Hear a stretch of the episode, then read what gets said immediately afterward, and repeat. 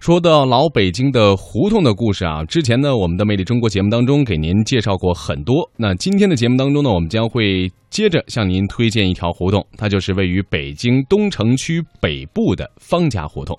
是，呃，方家胡同呢，位于自自古啊京城文化的一个核心的地带。它的嗯北面呢是国子监、孔庙地区，东面呢则有雍和宫创意产业园、保利剧院，南面是著名的首都剧场，而在西边呢则有南锣鼓巷文化街区以及中央戏剧学院、国家话剧院、钟鼓楼。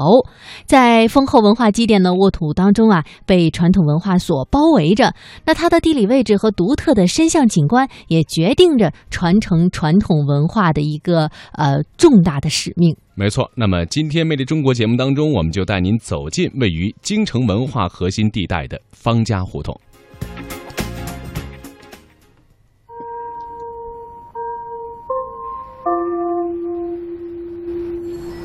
雍和宫大街西边，国子监南边的方家胡同，自打元朝就有了。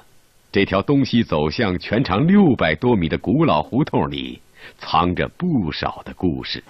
当时有一个姓方的明朝的一个官员吧，嗯，呃，他住在这胡同儿，老百姓就以这方大人这叫成方家胡同了。这个呢，就是一个典型的好的如意门儿。这家现在您能看院里住的有七户吧？嗯，咱们看看能不能。您好，您是一直在这院儿住吧？是啊，嗯，没有，我们来参观参观，看一嗯看哦这个随院便儿、啊，这都是原来的吗？对啊呀、这些旁边那些石雕全是过去的吗？对呀、啊这这建筑都是嗯，是老的，就那石雕，我说实，际那是石头板上刻出画来了。对啊对对对，壁画，嗯这是都是比较有老的味道哈，嗯，啊比较有老的味而道。且都现在起码是清代的吧，很多人在这儿照相，照相是吧？就是嗯，那个北京啊那对那那介绍画册里有它是吧？对对对对对，这就样是说有这种爱好者还拿铅笔画的呀。一画画一个月，在这儿坐着画，是吧？据他所说，就是说他看这么完整的壁画少了还太是少比较少。一九一八年九月，老舍从北京师范学校毕业后，被任命为京师公立第十七高等小学校的校长。身为校长的老舍，整天吃住在学校，一有空就参加学生的活动，还和师生一起打扫校园、浇花种草，把学校办得有声有色。很快便在北京的教育界有了名气。老舍这段当小学校长的经历，培养和丰富了他和孩子们的感情。后来，他为孩子们写了《青蛙骑手》《宝船》等儿童剧，以及不少歌谣、快板儿。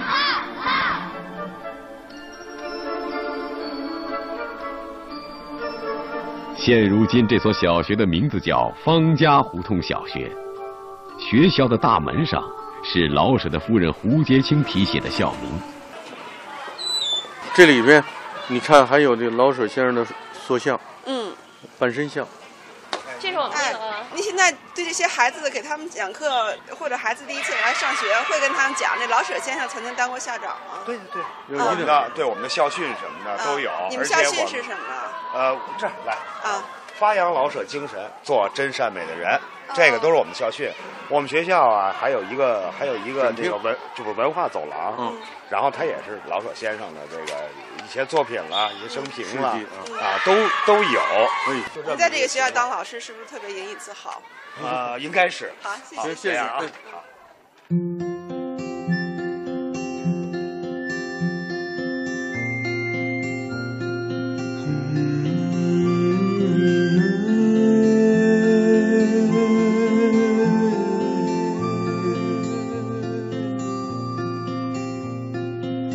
当我们转过脸，看太阳缓缓升，鸽子依然落在屋脊，却不是从前的那只。当我们抬起头，已过二零年纪，看枝桠满天的那颗，曾经是嫩嫩的绿。时光流转，那些曾经的主人皆成过客，谈到历史，或许只有树木枝桠间的蓝天，全且作为记录。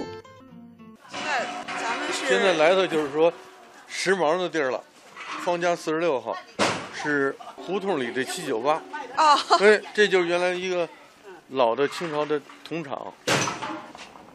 现在这个传统的胡同已经具有了现代的这种是气息了。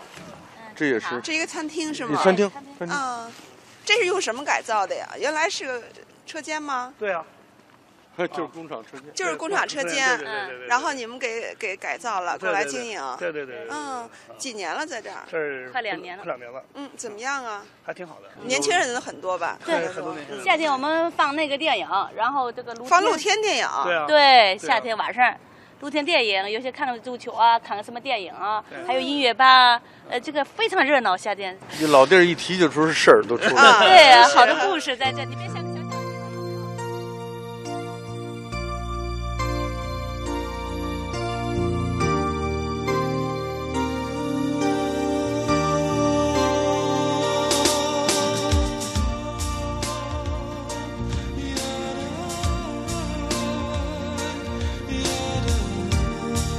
一缕炊烟，一抹清晨，长街里传来欢声阵阵，深巷中飘来歌声徐徐。这真是一处神奇的所在，它既有亲切的生活气息，又有悠远的历史风情。它就是北京的胡同，寻常巷陌可领人生百态，街边路口何必曾经相识？人们常问，了解北京、走进北京文化的路究竟在哪儿？也许它就在人们的脚下，就是这一条条盛满了故事的北京胡同，一个个蕴含了历史的胡同人家。你爱的人啊走了，孤独的云儿飘着，是谁在不停地唱着？爱啊